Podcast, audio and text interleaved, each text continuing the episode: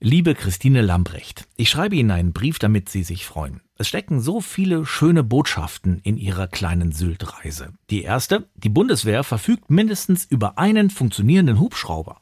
Wenn zuletzt über den Zustand des Materials diskutiert worden ist, musste man ja den Eindruck gewinnen, dass die Truppe auf einem Haufen Altmetall sitzt, mit dem man im Ernstfall werfen kann, aber sicher nicht abheben.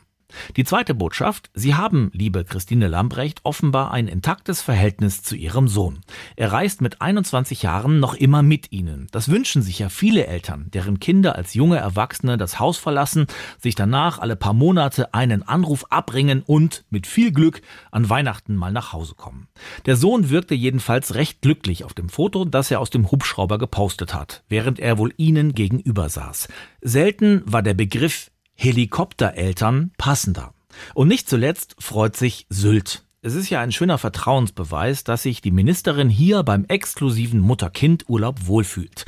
Und streng genommen war der Stopp auf Sylt auch eine Dienstreise, denn die Insel befürchtet ja auch eine Art Verteidigungsfall. Demnächst werden Horden von diesen 9-Euro-Ticket-Reisenden über Sylt herfallen und mit dem bei der Bahn gesparten Geld den Stammgästen den Champagner wegsaufen.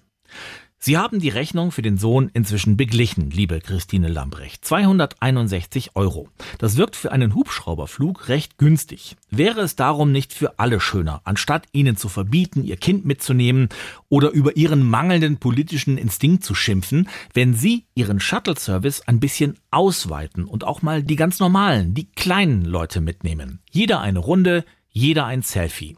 Das ist Ihnen als Sozialdemokratin ja sowieso ein Anliegen. Gesellschaftliche Teilhabe.